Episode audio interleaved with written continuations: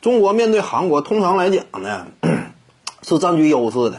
你别看说韩国队啊有个什么罗建儿规划球员，但是呢，罗建儿看起来好像说挺猛，但这位球员你要说他真实的战斗力，呃，在整个世界篮球之林当中，他的位置。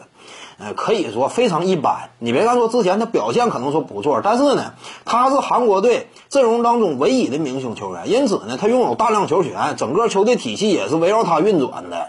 那这个可能说呢，让他表现各方面呢相对突出一些。但是呢，你也不能说特别高估罗建儿啊，一般般，我感觉就是非常一般。当初呢，在这个美国那个时期，选秀就落选，落选之后呢，他跑到韩国去打这个职业比赛，你就能够清楚啊，他当时这样一种实力的定位。呃，因为去韩国，基本上这对于一个美国出产的一个篮球运动员来讲，已经是下下策了。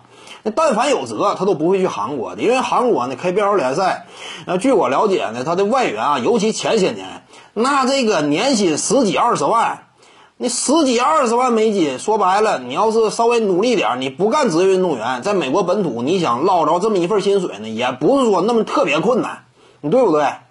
你这抛家舍业的来到这个另一半球，在韩国队，哎，你搁这干一个外援，一年十几二十万美元，说白了。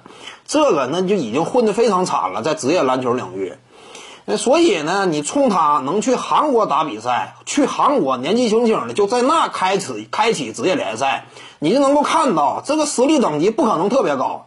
你从他的天赋水准来看呢，内线的打法，一米九八还一米九九，你不到两米的身高。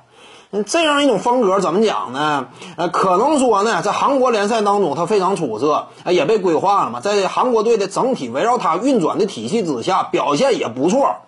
但是呢，我感觉啊，面对中国队，罗建儿这场比赛，我估计不能有那么太好的表现，因为中国队本身内线这块实力就强，对不对？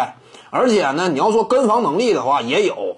罗建儿并不是等级特别高的那样一种水准的外援，我感觉呢，无论是周琦、易建联呐，面对这位罗建儿呢，呃，不见得吃亏。你要说他外线想投一投的话，呃，给他点机会；内线你真要说想打的话，面对中国队的篮下，我感觉不见得好使。罗建儿，这个名起的也挺奇怪哈。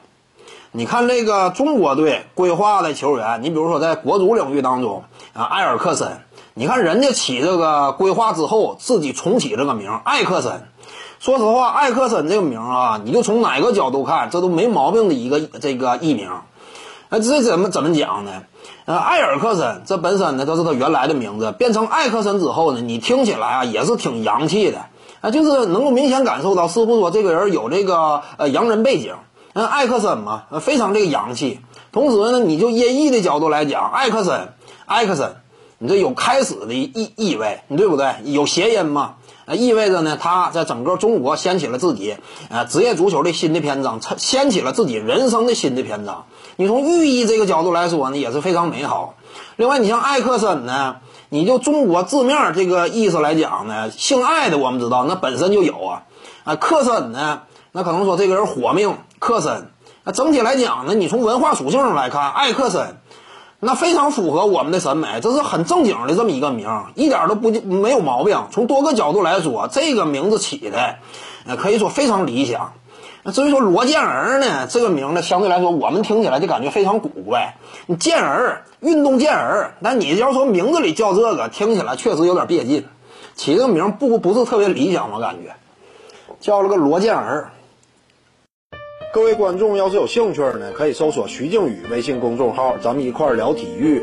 中南体育独到见解就是语说体育，欢迎各位光临指导。